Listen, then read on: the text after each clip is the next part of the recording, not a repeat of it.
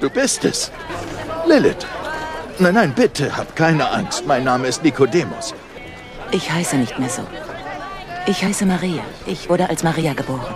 Ich kann mir zwar nicht erklären, aber du, du bist geheilt. Das, so, so viel steht fest. Ich verstehe das alles selbst nicht. Aber etwas kann ich dir sagen. Ich war damals so. Und jetzt bin ich vollkommen anders. Und das, was dazwischen passiert ist, das war er.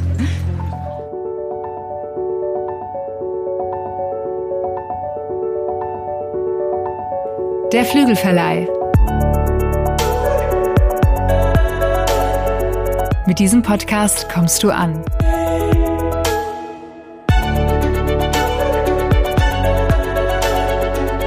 Bei Gott und bei dir.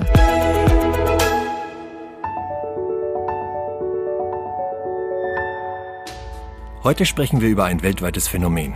Noch nie wurde über Crowdfunding so viel Geld zusammengelegt, um ein Medienprojekt ins Leben zu rufen. Es ist die erste Serie über Jesus mit mehreren Staffeln. Ihr Motto ist, gewöhn dich an anders. 270 Millionen Menschen haben sie bereits gesehen. Auf YouTube folgen ihr mehr als eine Million Menschen. Und obwohl sie kostenlos angesehen werden kann, wurden in den USA über eine halbe Million DVDs gekauft. Und auch in Deutschland erreichte die DVD Platz 1 der Spiegel-Bestsellerliste. Dabei wurde die Serie aus einer beruflichen Krise ihres Machers geboren. Erklärtes Ziel sind eine Milliarde Zuschauer. Und wenn es so weitergeht, dann wird dieses Ziel auch erreicht. Wir sprechen heute über die Serie The Chosen. Wir, da sind meine Moderationskollegin Sigrid Offermann. Hallo. Und unser Gast Jörg Schwen, der bei Gerd Medien das Filmprogramm betreut und ein ausgewiesener The Chosen-Experte ist. Hallöchen. Jörg, Du hast wahrhaftig und tatsächlich Jesus in Rom getroffen.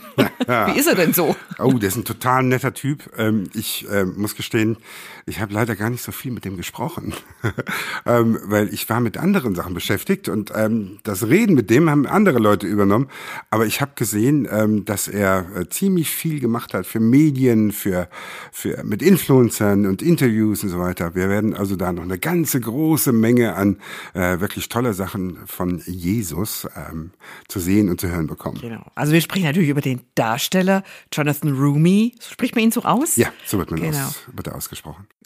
Ich möchte als erstes von dir wissen, Jörg, ähm, wir haben jetzt super, super Zahlen gehört von Hannes was erreicht werden soll, was schon erreicht worden ist. Das Ganze ist, hört sich groß an.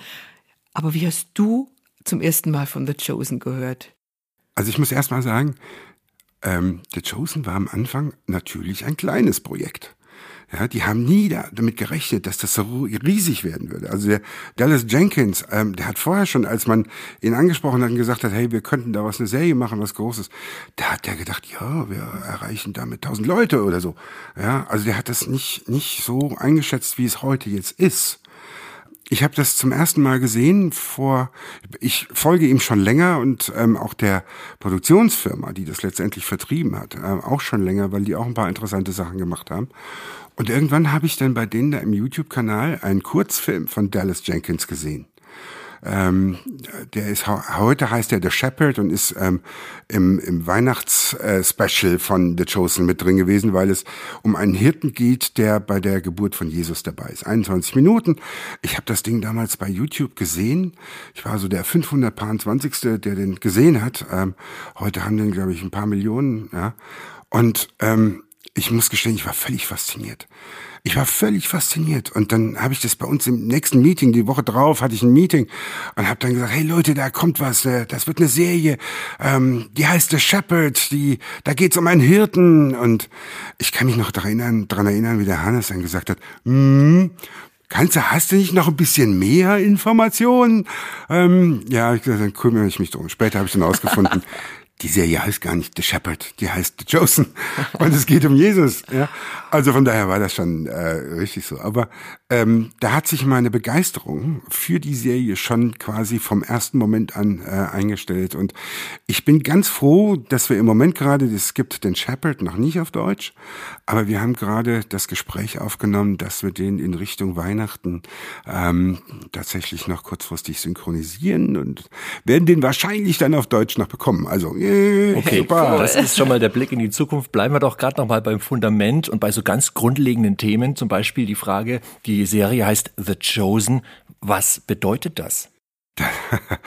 ähm, es, es gibt immer diese, dieses Missverständnis, dass Leute denken, das heißt der Auserwählte. Aber der Auserwählte hieß ja im Englischen The Chosen One. Und The Chosen heißt die Auserwählten. Es geht also, ähm, man denkt, es ist eine Jesus-Serie, ist auch irgendwie eine Jesus-Serie. Aber die Auserwählten sind eigentlich die Menschen um Jesus herum.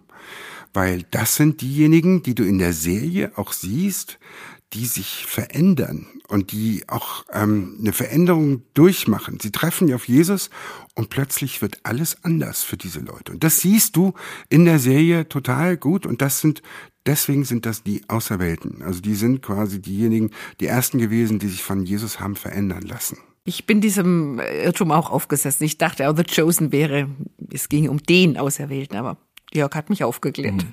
Der Mann, der hinter dieser Serie steckt, den hattest du gerade schon erwähnt. Das ist der Dallas Jenkins und das kann für unsere Zuhörer vielleicht auch interessant sein. Der hat einen ziemlich berühmten Vater, nämlich den Jerry B. Jenkins. Warum ist er berühmt? Wisst ihr das? Ich weiß es nur, weil du mir es erzählt hast. Ich wüsste ich es weiß nicht. es. Ich habe alle Bücher gelesen, die in der Finale-Reihe ähm, rausgekommen sind. Und ich hatte, ich habe eine Schwester, die hatte ich nicht, die habe ich natürlich. Äh, die war völlig verrückt auf, ich glaube, zwölf Bücher oder so aus der Finale Bestseller-Reihe. Ja. Genau, in den 90ern. Das war ein ziemlicher Blockbuster in Buchform. Die finale Serie, zwölf Bände, das ging in den 90ern los. Die hat der Jerry B. Jenkins geschrieben mit Tim LaHaye zusammen und das war ein Millionenseller. Jedes Mal, wenn die neue, neue Folge rauskam, schoss das in den USA auf Platz eins der Bestsellerliste. Und auch in Deutschland äh, war das durchaus erfolgreich. Und äh, manche von euch, die ähm, schon ein bisschen länger äh, gottmäßig unterwegs sind, gut möglich, dass ihr von der Finale-Serie schon gehört habt, vielleicht sie sogar gelesen habt. Aber auch das mal so als Fußnote. Ähm, der Sohn von Jerry B. Jenkins, der Dallas Jenkins, das ist der Mann, der The Chosen erdacht und umgesetzt hat. Wo kann man die Serie sehen? Haha, ähm, das ist was ganz Besonderes. Also es hat erstmal angefangen damit, dass die gesagt haben, wir wollen eine App machen. Hat noch nie einer gemacht äh, für ein einzelnes Filmprojekt. Ja. Ähm, und die haben es gemacht. Die haben äh, da ein, ein, zwei, drei äh, sehr innovative Menschen, die da äh, am Ruder sitzen bei Angel Studios und ähm, die haben eine äh, App kreiert, wo man quasi kostenlos die Serie anschauen kann. Gleichzeitig aber auch noch das System entwickelt, das heißt im Englischen Pay It Forward, ähm, wie man quasi sagt, hey, ich finde das so toll, ich möchte was dafür geben, dass andere Leute das ebenso kostenlos gucken können. Und auf diese Art und Weise kann man dann in der App quasi im Prinzip, es ist keine Spende, aber es ist sowas wie eine Spende. Ja? Also man bezahlt im Prinzip ein bisschen was dafür, damit andere Leute das auch gucken können, selber auch gucken können. Und ähm, auf diese Art und Weise finanziert sich die Serie. Und irgendwann sind die natürlich dann auch hingegangen und haben gesagt, hey, das ist so erfolgreich, das müssen wir jetzt auch auf DVD und auf Blu-ray ausbringen. Das haben sie dann auch gemacht. Ja. Und mittlerweile in den USA gibt's das auch auf den einen oder anderen VD-Plattformen. Ähm, aber äh, man kann es tatsächlich kostenlos in der App gucken. Man kann aber auch was spenden, damit andere Leute es ebenfalls kostenlos gucken können. Und das ist natürlich eine ganz tolle Geschichte. Und wie gesagt, das gab's so in dieser Form noch nicht. Ich habe jetzt neulich gesehen, dass es doch die ersten Filmanbieter gibt, die ebenfalls so ein Ding machen. Also ähm, ich könnte mir also vorstellen, dass das Schule macht, ja, dass da noch mehr Anbieter genau sowas machen. Und dann wären Angel Studios die ersten gewesen, die diese in, absolut innovative äh, Technologie eingeführt haben. Ich finde das cool. deshalb so spannend, weil ähm, es ist ja wirklich, wenn man sich die Zahlen anschaut, diese Superlative, die diese Serie, diese die Kreise, die die diese Serie äh, zieht, ne? und das alles gratis, äh, sozusagen. Eigentlich kann man die Serie gucken, ohne einen Euro dafür hinzulegen und ähm, dann ist äh, und unterm Strich ist das ja ein riesiges missionarisches Projekt eigentlich, ne? Ja, absolut. Ein unfassbar missionarisches Projekt, weil ähm, wo erfährst du schon mal auf von Jesus und was er mit dir selber im Leben machen kann? Äh, wenn nicht auf diese unfassbar einladende Art und Weise und mitreißende Art und Weise.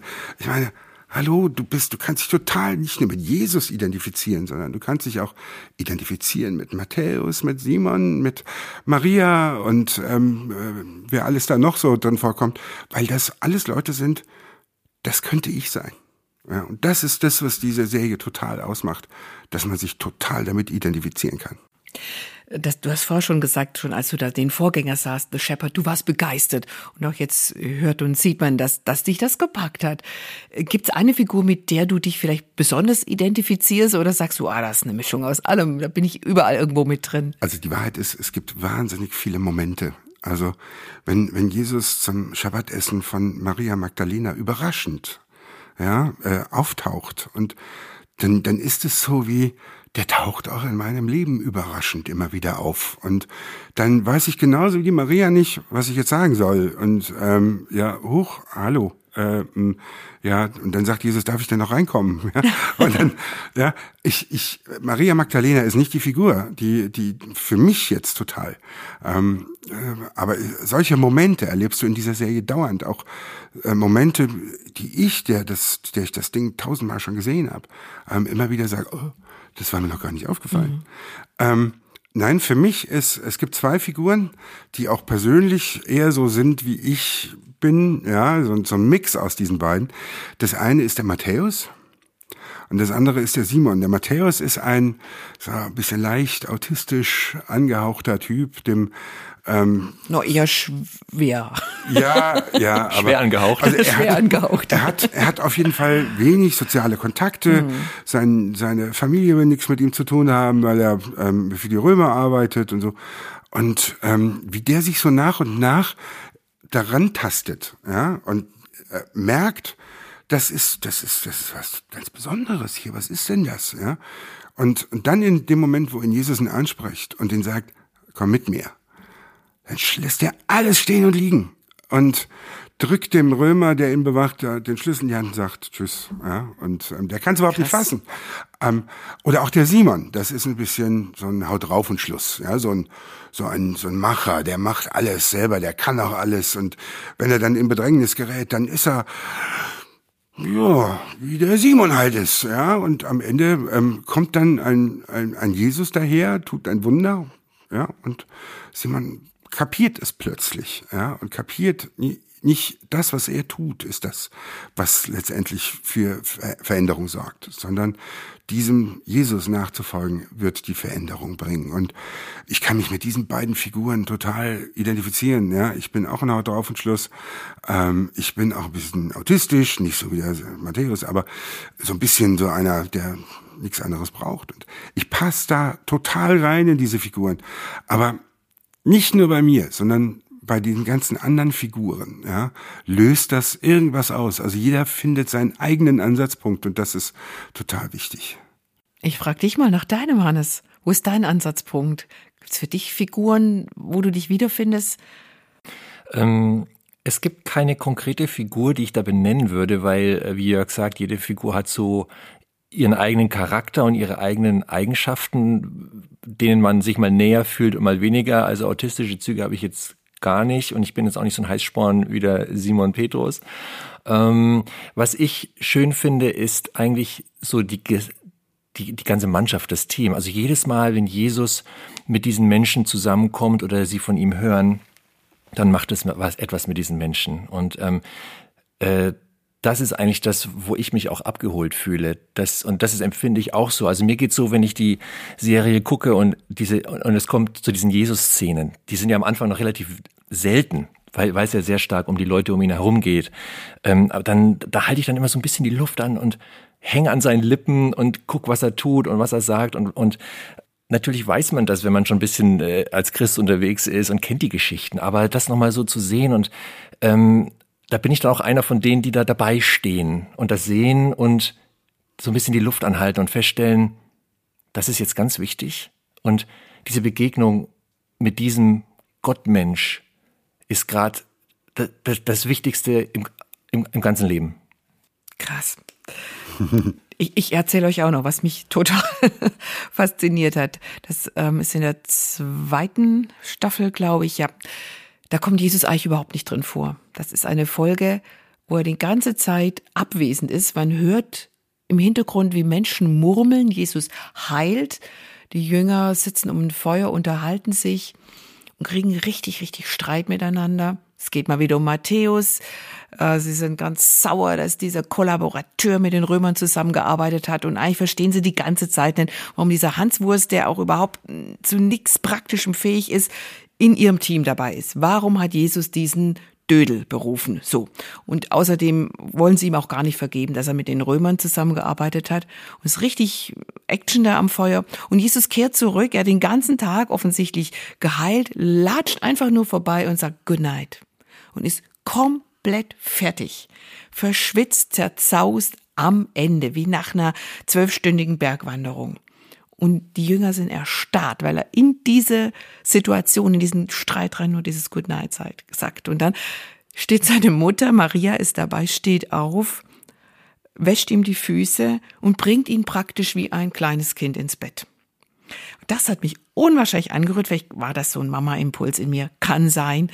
Ähm, weil er so ganz, ganz menschlich war. Er hat den ganzen Tag Göttliches getan, Menschen von allem befreit, aber er selber war am Ende seiner Kraft und seine Mama bringt ihn ins Bett. Ah. Das Witzige ist, ähm, ich weiß, welche Folge das ist, ist die dritte in der zweiten Staffel ähm, und äh, die ist sehr, sehr speziell. Das Witzige ist, du hast gerade gesagt, ähm, Maria bringt ihren Sohn ins, quasi ins Bett. Mhm. Ja? Ähm, aber sie hat direkt vorher in diesem Gespräch gesagt, dass, die, dass ihr Sohn seine Mutter schon lange nicht mehr braucht. Ja? Und jetzt kommt dieser Moment, wo ihr Sohn so richtig fertig ist und, und also vom Heilen, ja, vom Heilen von Kranken so fertig ist, dass er seine Mutter braucht, um ins Bett gebracht zu werden. Und das ist der Hammer. Ich, ich finde bei dieser Folge noch mehr ähm, äh, ganz toll. Das ist zum Beispiel, heißt die äh, Matthäus 4, Vers 24. So heißt die Folge. Ja? Und wenn du das danach liest, das ist ein einziger Vers. Und die haben eine 45 Minuten Sendung daraus gemacht. Und noch besser, am Anfang haben die, eine, ich glaube, eine 15 Minuten Sequenz an einem Stück gedreht. Ähm, wo die, wo die halt wirklich mit der Kamera, ähm, und sie hatten nur eine Möglichkeit, weil das Sonnenlicht ging runter und ähm, wenn das daneben gegangen wäre, dann hätte die ganze Crew am nächsten Tag nochmal antanzen müssen und das hätte nicht geklappt, weil die die ganzen Komparsen nicht mehr da gehabt hätten. Also das ist eine kleine Wundergeschichte von The Chosen und ähm, da sieht man aber auch, wie kreativ die Leute sind, die das machen. Also Matthäus 4, 24, ein einziger Vers und daraus machen die eine 45 Minuten Sendung, die so dermaßen unter die Haut geht, dass es ein echt. Ich habe ich hab die Folge, glaube ich, dreimal hintereinander angeschaut, weil ich gedacht habe, ich glaube, ich verpasse hier noch haufenweise Sachen. Mhm. Das ist, ich finde, das ist ein ziemlich interessanter Umstand, aus einem Vers 45 Minuten mhm. ähm, Serie zu machen. Bringt mich zu der Frage, wie bibeltreu ist The Chosen eigentlich? ähm, die machen natürlich ähm, Dallas Jenkins hat mal gesagt, ähm, 95 Prozent der Sendung sind freie Erfindung. Das sind die Backstories von den Figuren. Ja? Wenn es dann allerdings an die biblischen Inhalte geht, ja, dann werden die zu 100 Prozent bibeltreu wiedergegeben. Die werden dann natürlich sprachlich, ähm, haben wir die ein bisschen aufgepeppt. Ja, das ist dann nicht mehr ähm, ich sag immer, wahrlich, wahrlich, ich sage euch. Sagt in dieser Serie keiner. Und als die erste Version in der, in der Synchro kam, wo Jesus zu Nikodemus sagt, wahrlich, ich sage dir, dann haben sie mir die Haare zu Berge gestanden. Also, ähm, aber um deine Frage zurück drauf zurückzukommen, ähm, die, die Sachen, die aus der Bibel bekannt sind, die sind auch so wiedergegeben, wie in der Bibel ähm, da ist. Nur eben halt sprachlich und vielleicht auch ein bisschen ausführlicher erzählt, weil auch ähm, so Sachen wie hier ähm, Simon, der der beim das Wunder mit den Fischen erlebt, ja, ähm, ist im, im Neuen Testament ähm, viel geringer ähm, als die als die Story, die dann in der Serie gezeigt wird. Ich würde vorschlagen, wir hören mal in die Serie rein. Es gibt, wir haben einen Audioschnipsel rausgesucht, wo Jesus mit Nikodemus spricht. Und ähm, da bekommst du, bekommt ihr, liebe Zuhörerinnen, liebe Zuhörer, mal einen Eindruck davon, wie da gesprochen wird. Und es ist auch gleichzeitig eine Szene, die ähm, mich persönlich auch echt bewegt hat. Es ist ja eine relativ bekannte Szene aus der Bibel, wo Nikodemus, also so ein Pharisäer, ein Gelehrter, ein schlauer Mann, äh, äh mit Jesus zusammentrifft und das natürlich heimlich nachts, weil er, weil er sich ja tagsüber mit Jesus, mit so einem Prediger, mit so einem Wanderprediger nicht sehen lassen darf. Dann trifft er sich also heimlich, konspirativ, muss man sagen, äh, mit ihm und, und möchte mal wissen, wer bist denn du eigentlich? Und ähm, da hören wir mal rein. Johannes 3, da kann man das nachlesen. Ich weiß nicht, wo ich anfangen soll. Ich habe so viele Fragen. Wollen ich, wir uns nicht erst setzen? Oh, ja, natürlich. Die Elendsviertel im Osten. Hm. Viele Wanderprediger haben erfolgreich Menschen um sich gesammelt. Mit ihrer Rhetorik und flammenden Reden. Ja, ich selbst habe schon einige davon gehört. Dann kennst du das ja. Hm. Aber noch nie hat jemand zu einem Gelähmten gesagt, er soll aufstehen und gehen.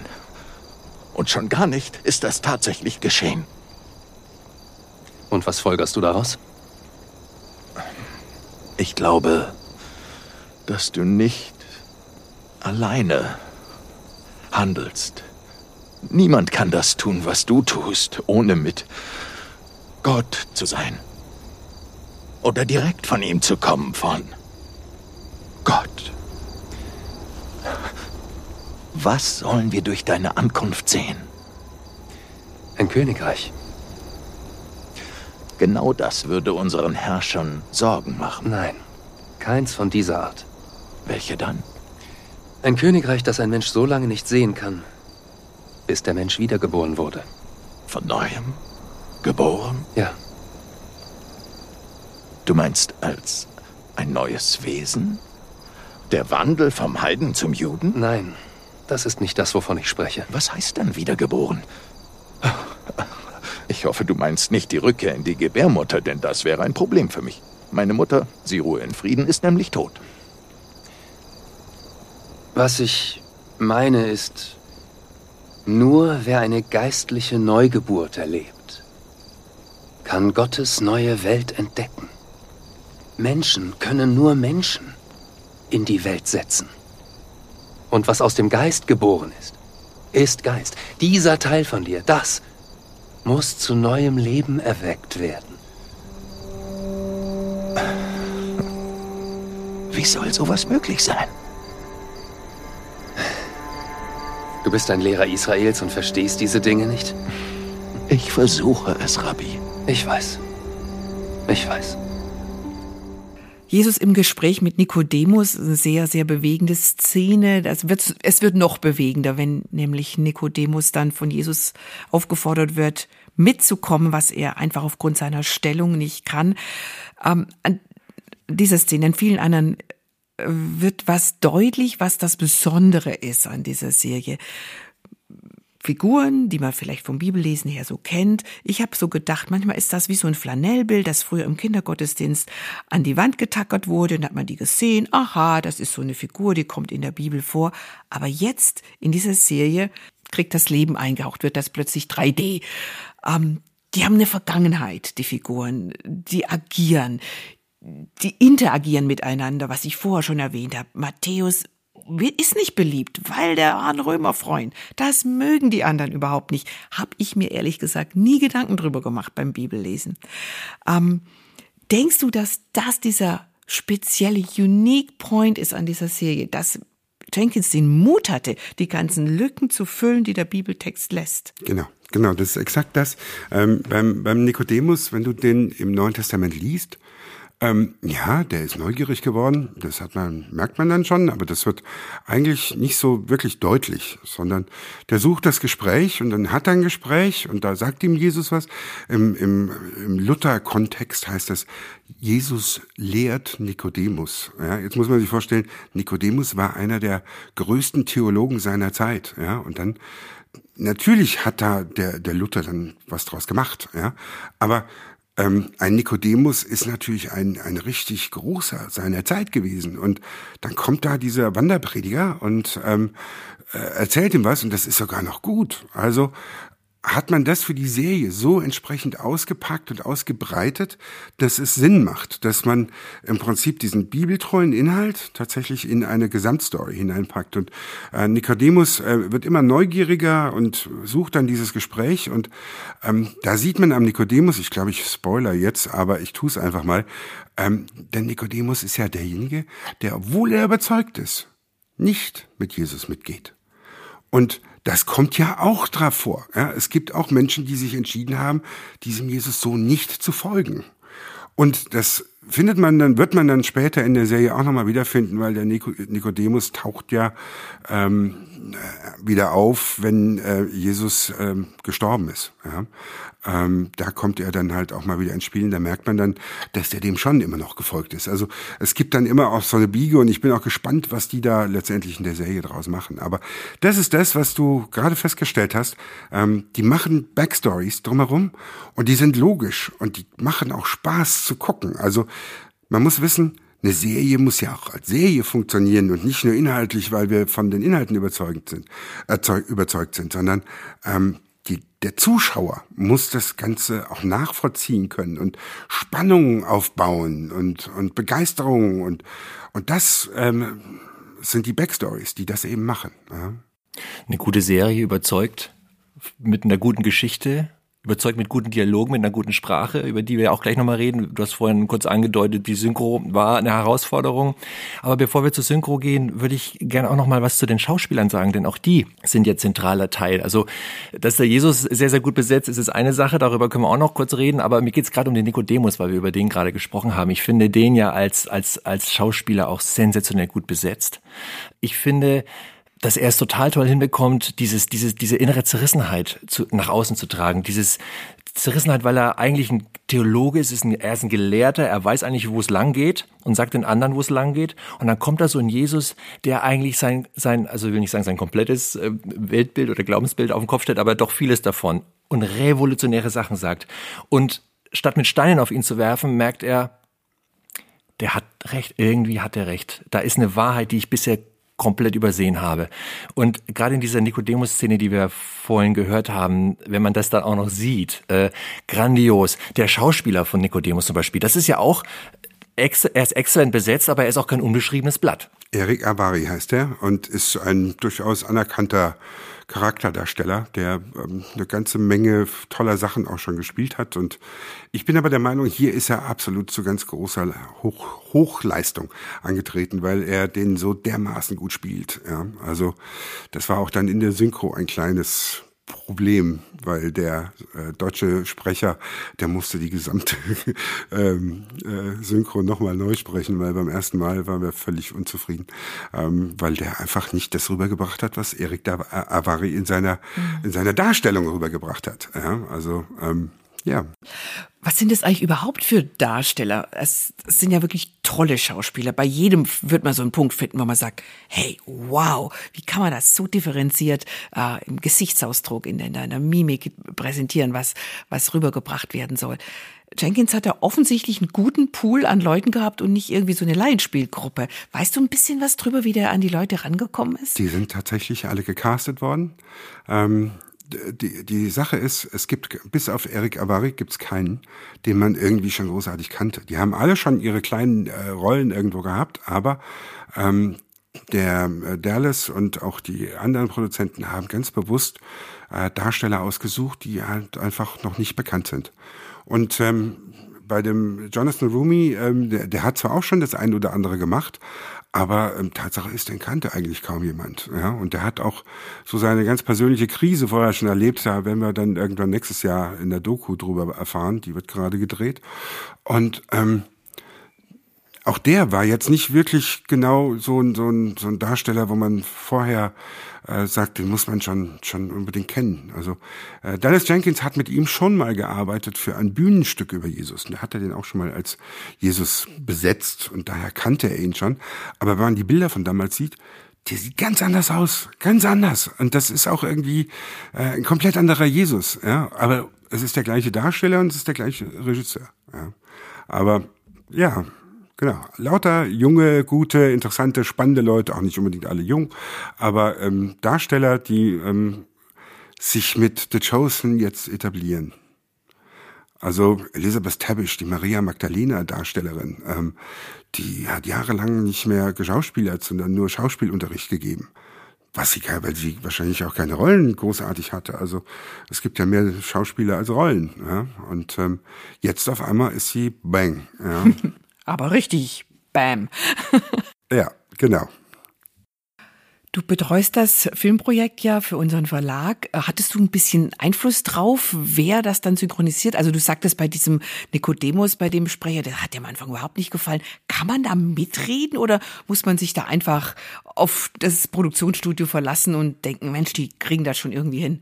Hätten wir uns auf das Synchrostudio verlassen, wären wir verlassen gewesen. Ähm, nein, wir haben frühzeitig, ähm, äh, als wir angefangen haben, mit Angel Studios zu reden, haben wir gesagt, Leute, ähm, ganz egal, was wir businessmäßig, Vertrieb und so weiter hinkriegen, wir wollen euch unterstützen, indem wir dafür sorgen, dass wir eine gute Synchro hinkriegen. Das ist wichtig für dieses Projekt. Machen wir auch kostenlos, machen wir Hauptsache, ihr stellt uns alles zur Verfügung und wir ähm, gehen dann hin in die Korrektur. Hätte ich gewusst, dass ich dann vier oder fünf Monate lang ähm, Ewigkeiten äh, daran arbeiten müssen, hätte ich vielleicht das Ganze ein bisschen relativiert, aber habe ich nicht. Ähm, äh, es war auch ganz toll. Also man muss sagen, ähm, es hat zwei verschiedene Synchro-Drehbücher gegeben ähm, von einem Fan äh, und dann vom Synchro-Studio. Dann haben die vom Synchro-Studio aus schon aufgenommen, während wir noch die erste und dann auch die zweite Version korrigiert haben. Was ich sagen will, es wurde mehr und mehr zu einem großen Chaos. Und das Ding ist, es war unfassbar viel, was gemacht werden musste gerade zum Beispiel Bibelstellen sind dann von unterschiedlichen Seiten ähm, entweder nach Luther oder nach, Kathol äh, nach Einheitsübersetzung äh, äh, und total old-fashioned dahergekommen. Und wir haben gesagt, das muss doch jetzt hier irgendwie modern klingen. Die Serie ist modern und wir können doch nicht diese, diese, diese old-fashioned Luther-Übersetzung. Ja. Und dann haben wir halt wirklich jetzt in der Hauptsache wir, äh, Caroline Kuhn und ich, ähm, die Caro in der Hauptsache, ich dann mehr so ein bisschen noch korrigierend und Lipp Lippensynchronität, ähm, habe ich noch ein bisschen drauf geguckt und die Bibel-Sachen. Ähm, Aber Caro hat da einfach eine sensationelle Arbeit gemacht darin, der der Synchro eine moderne und trotzdem traditionell klingende Sprache zu verpassen. Und das war eine, eine Meisterleistung im Nachhinein. Also muss ich sagen, also, dass wir das gemacht haben, das war unfassbar wichtig.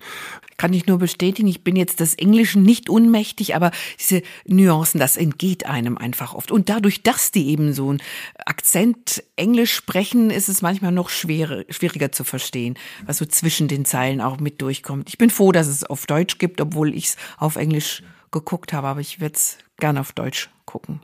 Es gibt eine Übertragung des Neuen Testaments, die relativ umgangssprachlich ist. Das ist die Willkommen daheim Übertragung von Friedrichshaupt. Da habe ich gehört, dass die einen größeren Einfluss hatte, gerade bei den, bei den O-Tönen aus der Bibel. Ist das so? Ähm, größeren Einfluss, jein. Ähm, Caro hat das dann ähm, bewusst ein bisschen herangezogen, weil ähm, da einfach Sachen sprachlich gut erklärt sind.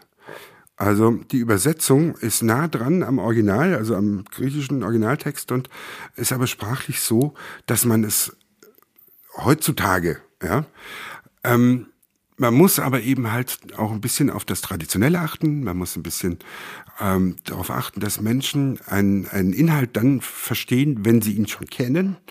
Und ähm, da sind wir dann ähm, natürlich auch noch im, im Konflikt mit, dass alles lippensynchron sein muss. Und ähm, da habe ich tatsächlich ein bisschen mehr dran gewurschtelt, weil ähm, da musste dann das eine von da und das andere von da und dann noch irgendwie ein Mix aus allem. Also so haben wir dann letztendlich dieses ganze Ding zusammen gewurstelt. Ich denke, Jörg, da kommt noch viel Arbeit auf dich, auf euch zu, weil das geht ja weiter. Äh, wie viel ist denn geplant von Dallas Jenkins? Insgesamt sollen es sieben Staffeln werden, jeweils mit acht Folgen. Und ähm, die zweite ist bekanntlich schon gedreht. Ähm, da reden wir jetzt gerade drüber, dass wir an die an die deutsche Synchronis äh, Synchronisation gehen. Ähm, wann die kommt, weiß ich natürlich noch nicht. Aber die dritte äh, Staffel soll dann im Frühjahr äh, soll es losgehen, dass sie gedreht werden soll. Frühjahr 2022. Wo drehen die überhaupt? Die haben ähm, zwei äh, Areale, wo sie drehen. Das eine ist in Dallas, äh, nicht in Dallas, in Texas. Ähm, da haben sie ein riesengroßes Gelände gekauft, wo sie alles Mögliche machen können. Und dann gibt es in Utah eine exakte Nachbildung des ähm, äh, biblischen Jerusalem. Und dort, das ähm, äh, ist ein, ein ganz großes Areal, aber da durfte noch nie gedreht werden. Und da waren sie jetzt die ersten, die in diesem Ding drehen äh, durften. Wenn man die zweite Staffel dann sieht, da sieht man da ganz viel, äh, das sieht bombastisch aus teilweise. Aber das ist alles diese Nachbildung vom alten Jerusalem. Ich dachte, es wäre ein Modell, das Sie da einblenden. Nein, nein, das Krass. ist. Das, das Areal heißt Goshen. Man kann das auch besuchen. Also ähm, als als Gast. Das ist wie so ein so ein äh, Freizeitzentrum, ja, wie man das alte ähm, äh, Jerusalem tatsächlich besuchen kann. Die USA sind das Land der unbegrenzten Möglichkeiten. So ist das, ne? Ja. Ähm, momentan, jetzt wo wir die Serie bzw. diese Folge hier aufnehmen, äh, September 2021, gibt es die erste Staffel auf Deutsch, die zweite auch schon auf Englisch komplett Und Deutsch untertitelt. und Deutsch untertitelt. Wie kann man denn die inhaltliche Spur so ein bisschen legen? Worum geht's denn in der ersten Staffel, die jetzt auf Deutsch sozusagen komplett anschaubar ist? Also der, der, der Spannungsbogen fängt im Prinzip damit an, dass man die Figuren oder einige der Figuren äh, kennenlernt und auch ähm, erlebt, wie sie sich verändern, wenn sie Jesus treffen. Und ähm, natürlich steht Jesus irgendwie auch immer im Zentrum, aber ähm, der, der, der Spannungsbogen der Serie, der ersten Staffel, ähm, da geht's um die Leute, die ähm, quasi später Jünger genannt werden und ähm, die quasi bei, bei Jesus eben halt mit unterwegs waren. Und ähm, das endet damit ähm, mit der Frau am Jakobsbrunnen, wo Jesus letztendlich den ersten Schritt in die Öffentlichkeit tut und ähm, sich quasi als der lang erwartete Messias ähm, offenbart, ohne das jetzt tatsächlich zu tun, sondern er erzählt einer ziemlich mitteilungsbedürftigen Frau, dass er der Messias ist und ihr, er belegt es ihr auch. Und er wusste ganz genau, wenn ich es der erzähle, dann erfahren es alle. Und das ist ähm, eine ziemlich, da merkt man auch schon wieder, wie, wie cool und wie witzig das Ganze erzählt ist. Ja? Also im zweiten, in der zweiten Staffel, die es ja schon gibt, da kommen sehr viel mehr Jünger dazu und am Ende sind auch alle da, auch der, auf den alle warten. Ja, dessen Namen wir jetzt nicht nennen. Dessen Name nicht genannt werden darf? Doch, doch, der darf schon genannt werden, aber ähm, wenn man den dann tatsächlich mal sieht, das ist ein total netter Typ. Ha, das glaubt man gar nicht, ja.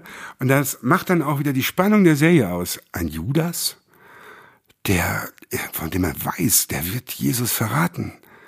Und der ist nett, der ist cool, der ist begeistert. Und das macht so ein bisschen auch aus, was diese Serie ausmacht. Aber in der zweiten Staffel kommen noch ein paar ganz spannende. Simon der Zelot. Ach du meine Güte, oi, oi. was für ein Kerl. Also ähm, solche Leute kommen noch dazu, auch Thaddäus und so. Ähm, Jünger, deren Namen man eigentlich gar nicht so weiß. Ja, ähm, Die kommen damit dazu in der zweiten Staffel. Aber man äh, kommt auch mehr in die Tiefe. Also freut dich auf die zweite Staffel. Ähm, die ist noch mal, die erste Staffel ist toll, die zweite ist toller. Ähm, da wird eine ganze Menge passieren und wenn ich mir vorstelle, danach kommen fünf weitere Folgen. Fünf weitere Folgen. Staffeln. Ist ja äh, Phase Staffeln natürlich. In der sechsten wird's um um die Kreuzigung gehen, in der siebten um die ähm, Auferstehung und die ähm, Himmelfahrt von Jesus. So ganz grob äh, umrandert. Das heißt also, wir haben jetzt tatsächlich noch Moment, drei weitere Staffeln, wo Jesus sein Wirken zeigen kann. Ja? Und ähm, auch die, was alles mit den Menschen passiert, mit den Jüngern passiert und ähm, auch den Frauen, die Jesus folgen. Denn äh, das Frauenbild, ähm, das im Neuen Testament wiedergegeben ist, da geht es ja nur um Männer, aber in Wahrheit geht es auch um Frauen.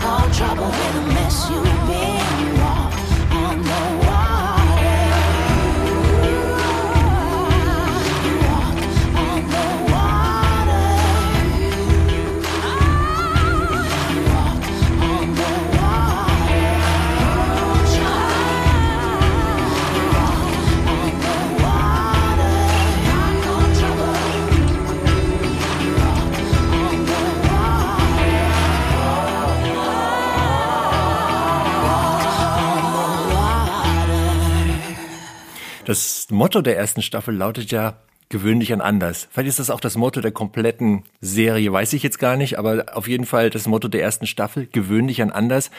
Ich finde, wir sollten erzählen, wieso die Serie so überschrieben ist. ja, also ich muss erstmal sagen, gewöhnlich an anders, die deutsche Übersetzung stammt von mir. Yeah! Die Idee kam von mir. Komm, nimm dir mal einen Keks. Aber, aber die Wahrheit, ja genau. ähm, die Wahrheit ist, ähm, im Original heißt es Get Used to Different. Und genauso wie gewöhn dich an anders eigentlich kein richtiges Deutsch ist, so ist Get Used to Different auch kein richtiges Englisch. Und deswegen ist ähm, jede Übersetzung ähm, äh, gewöhn dich an das andere oder so. Es hätte, wäre dem alles nicht gerecht geworden. Und am Ende war es dann so, das letzte, was in der Synchro geändert wurde, war gewöhn dich an anders. Das wurde dann vom Jesus-Sprecher nochmal neu aufgenommen. Und das ist letztendlich auch die beste Übersetzung für das, was in, in The Chosen passiert. Ähm, gewöhn dich dran, dass das anders ist, als du es kennst. Es, gewöhn dich dran, dass das Auswirkungen auf dein Leben hat. Gewöhn dich dran, dass das ähm, dafür sorgt, dass in deinem Leben etwas anders wird. Also deswegen ist das genau die richtige ähm, Übersetzung und genau der richtige Slogan. Da würde ich mal ganz kurz persönlich bei dir nachhaken wollen. Ist bei dir was anders geworden? Durch The Chosen hat sich in deinem Glauben was verändert? Bist du zu neuen Erkenntnissen, Einsichten gelangt? Ich muss gestehen, ich bin kein guter Bibelleser. Ähm, ich bin jemand, der ähm, irgendwie einfach das auch aufgrund seines persönlichen Glaubenslebens und Glaubenshorizonts ähm, irgendwie auch nicht braucht. Also ich, ja, ich habe da kein Problem damit. Mein Glaube ist sehr simpel. Als die dann anfingen, zum Beispiel, als Jesus ähm, zum Matthäus ähm, im Luther sagt, äh, folge mir nach, sagt er zu Matthäus. Und da habe ich gedacht, das kann der doch gar nicht so gesagt haben. Ja, das wird der niemals so sagen. Das ist doch schlechte Umgangssprache. Und dann habe ich gedacht, okay, jetzt guckst du dir das mal an, was dann da steht. Und am Ende kam dann halt auch raus, dass da nicht so so viel geändert werden muss, nur die Sprache muss geändert werden. Ähm, aber von da an war das dann so, dass ich ganz, ganz wahnsinnig viel nachgelesen habe. Hat denn, hat denn Jesus das gesagt? Hat Simon das gesagt? Und ähm, wie steht's in der Bibel? Und dadurch habe ich wesentlich mehr Bibel gelesen. Und das Witzige ist, das ist genau das, was die wollen. Die sagen, The Chosen ist nicht die neue Bibel für dich, sondern soll dich dazu motivieren, dass du in, die, in das Wort, in die, in die Schrift guckst und nachliest, was dort steht, damit du es selber erfährst. Und genau das, was die wollten, habe ich gemacht. und du, Sigrid? Also du hast die Serie ja auch geguckt. Ähm, die Frage, die du Jörg gerade gestellt hast, wie würdest du das beantworten? Bei mir hat es in der Tat einen ganz anderen Effekt. Bisschen, was ich vorher schon angedeutet habe, dass das alles so lebendig geworden ist für mich, dass eindimensionale Figuren zu Leben erwacht, zum Leben erwacht sind und ähm, ich mir viel mehr Gedanken über Dinge gemacht habe, äh, eben, dass, dass die äh, Personen, die in der Bibel erwähnt sind, eine Geschichte hatten, eine Biografie, dass die nicht einfach so rausgepflückt sind aus dem Leben, kurz mal in eine biblische Szene gesetzt und dann werden sie wieder fallen gelassen, sondern dass, wie wir einfach unser Leben haben und dass wir alle, die wir mit Jesus unterwegs sind, zu diesem Club dazugehören. Wir sind auch the chosen. Wir sind auch die Auserwählten. Und wenn ich jetzt fragen würde, könnte jeder von uns dreien auch erzählen, wie er Jesus begegnet ist und was es mit seinem Leben gemacht hat. Und das ist auch so eine Frage, die, die diese Serie aufwirft. Wie war das, als Jesus dich angesprochen hat? Wo hat er dich rausgeholt, beziehungsweise was hat sich verändert dadurch? Was ist seither anders? Wo hat sich vielleicht auch nichts verändert? Es gibt ja auch zum Beispiel in der zweiten Staffel die Szene, in der Maria wieder, ich spoiler jetzt auch, wieder in ihr altes Verhalten reinfällt und Jesus einfach sie wieder mit offenen Armen aufnimmt, als sie zurückkehrt. Ähm, dieses zutiefst menschliche, mit dem Jesus auch gezeichnet wird, dass er lacht, dass er müde ist, dass er ärgerlich ist, das hat mich auch tief berührt. Und manchmal, wenn ich so eine, äh, ja, so einen Moment habe, wo ich denke, oh, es ist irgendwie alles blöd und ich habe mich doof verhalten, dann kommt tatsächlich manchmal so eine Szene aus diesem Film und ich denke, und ich gehe einfach wieder hin und sag, es tut mir leid und rechne damit, dass er mich genauso äh, gut und vorurteilsfrei behandelt, wie das da in dieser Serie dargestellt wird. Höflicherweise müsstet ihr mich ja jetzt fragen. Ja, wollte ich gerade äh, ähm, tun. ähm, und du, Johannes? Äh, Genau. nicht Johannes, Entschuldigung. Und du, Hannes? Ja, äh, Johannes ist ein schöner Name, aber ich, bei mir fehlt das Jo tatsächlich. Also das ist nicht nur eine, eine Abkürzung, sondern im Norddeutschen gibt es den Hannes ja öfter. Da ich in Bayern aufgewachsen bin, musste ich eine Million Mal erklären, dass ich nicht Johannes heiße, sondern wirklich Hannes. Aber äh, das, Das, mal. schneiden wir aber jetzt mal raus. Nö, das schneiden wir nicht raus. nein, nein, nein. Ähm, Das ist total wichtig. Ja, Genau. also, ich, ich muss unbedingt eins loswerden. Ähm, ich mag ja eigentlich Jesus-Verfilmungen nicht. Also das ist, ich meine, es gibt ja jede Menge Jesus-Filme, ne? Dies und das und jenes und so. Und ich bin da nie so drauf gehopst, weil aus verschiedenen Gründen. Ich mag den Hollywood-Jesus nicht. Ich mag, äh, gut, nicht jede Jesus- Jesus-Verfilmung ist Hollywood, aber ich mag das nicht. Ich habe mein eigenes Bild und ähm, ich ähm, habe so meine Schwierigkeiten mit Verfilmungen. Und muss aber gestehen, dass mich The Chosen trotzdem überzeugt hat. Nicht nur, weil ich finde, dass der Jesus sehr gut besetzt ist, sondern weil die ganze Machart der Serie eine sehr runtergebrochene ist. Äh, Die ist nicht so drüber. Ähm, Die ist, also man taucht wirklich schön ein in die Zeit damals. Das ist sehr liebevoll, sehr detailreich gemacht. Viele kleine Details, wo ich weiß, ich gucke mir das an und das wird so gewesen sein. Viele kleine Details. Dann äh, die Menschen, die so herrlich äh, normal sind. Gut, mir sehen sie hier und da ein bisschen zu gut aus. aber aber äh, Jesus auch, äh, da fängt es ja schon an, so eigentlich war der Jesus ja kein Schönling, ne? Aber er muss eine mega Ausstrahlung gehabt haben und die hat der hat der Film Jesus, der The Chosen Jesus auf jeden Fall und ähm, es ist so eine sanfte Art, wie wie Menschen mit Jesus in Berührung kommen und die Szenen, die mich am meisten berühren, sind die, wo sie von Jesus in den Arm genommen werden.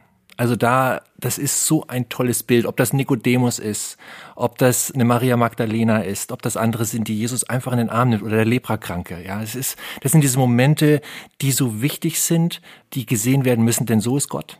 Das ist da, da, da wird für mich so der, der christliche Gott so, so, so plastisch. Da ist der Gott, der zugewandt ist, der einen sieht, der einen in den Arm nimmt, egal wer man ist, was man verbockt hat im Leben, wo man steht. Es ist egal. Gott umarmt dich und sagt, du bist mein. Ich liebe dich. Und das bringt diese Serie so, to so toll rüber. Und das ist das, was mich so berührt. Und deswegen, ähm, das wäre meine Antwort auf die Frage, die ihr mir nicht gestellt habt. ja, dann können wir es jetzt auch wieder rausschneiden.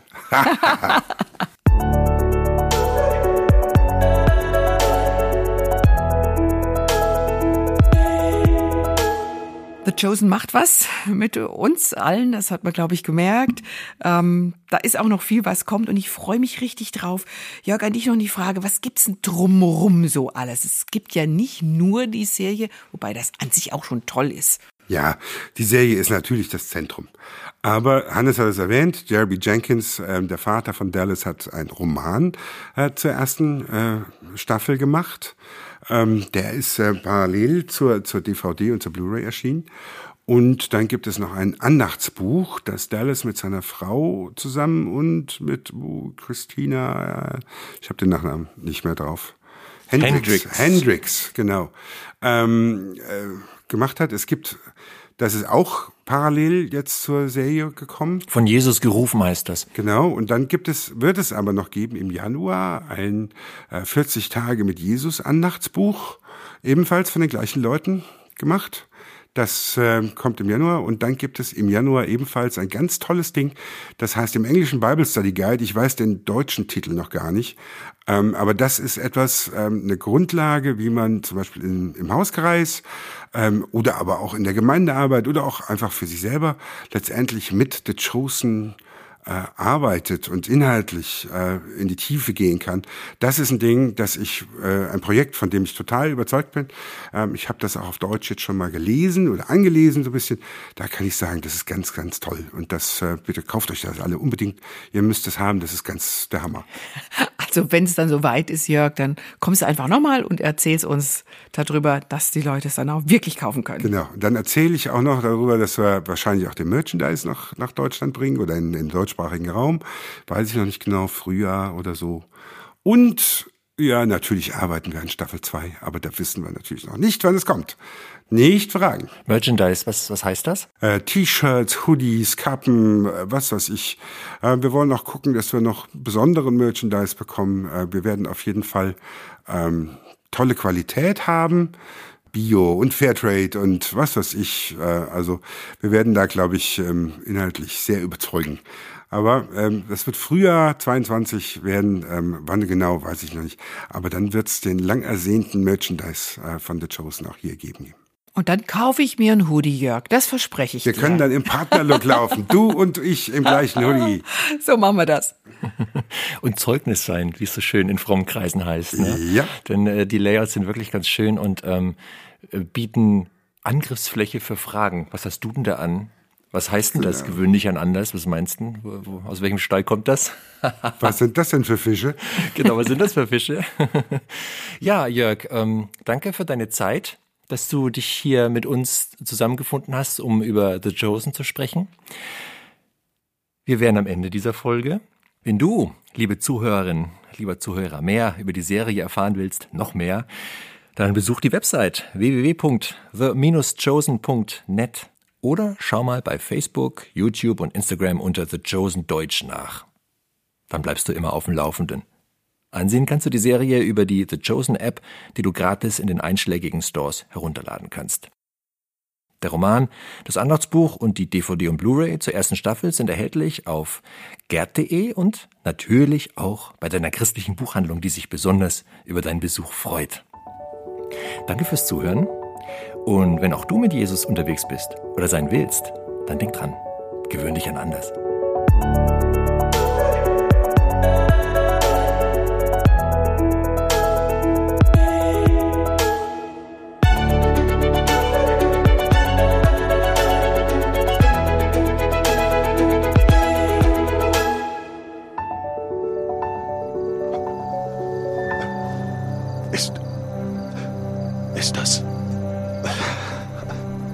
Kommt das Reich Gottes? Denn wirklich jetzt? Was sagt dir dein Herz? Mein Herz will bersten vor Angst und. und Staunen. Und kann mir nichts sagen, außer dass ich hier auf heiligem Boden stehe.